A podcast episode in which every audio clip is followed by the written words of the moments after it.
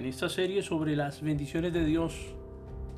Si no has tenido la oportunidad de seguir la serie completa, te voy a recomendar que la retomes.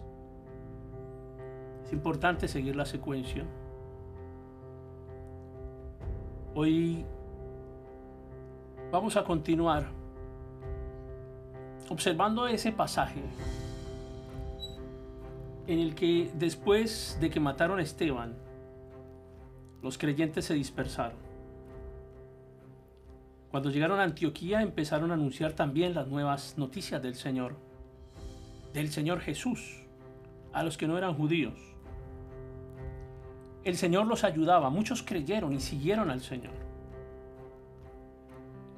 A raíz de la persecución muchos cristianos huyeron llevando el Evangelio. Obedecían una orden dada por Jesús varios años atrás. ¿Quién envió a Felipe a Samaria, por ejemplo?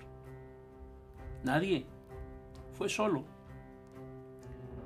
Sin embargo, un gran avivamiento acompañó al hombre que obedeció el mandato de predicar hasta lo último de la tierra. Hay personas esperando un llamado especial de Dios para hacer lo que ya Él nos mandó a hacer. En vez de obedecer, esperan confirmación. El orden bíblico es, a la instrucción le sigue un hombre obediente y a este le sigue la gloria de Dios.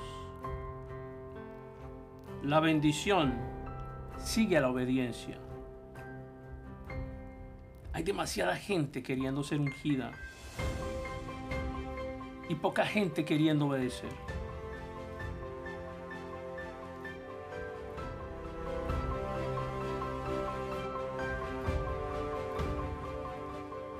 Puede trabajar en favor de nosotros, pero Él prefiere trabajar con nosotros.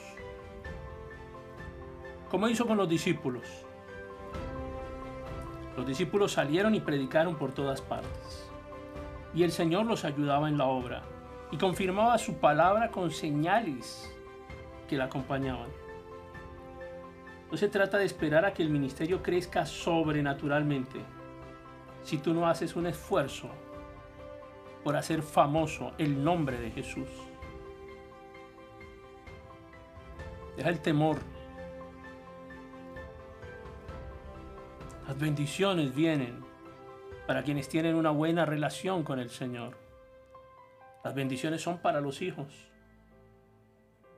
No se trata de adoptar una actitud pasiva y esperar a que la bendición llegue. Se trata de trabajar para que esto suceda.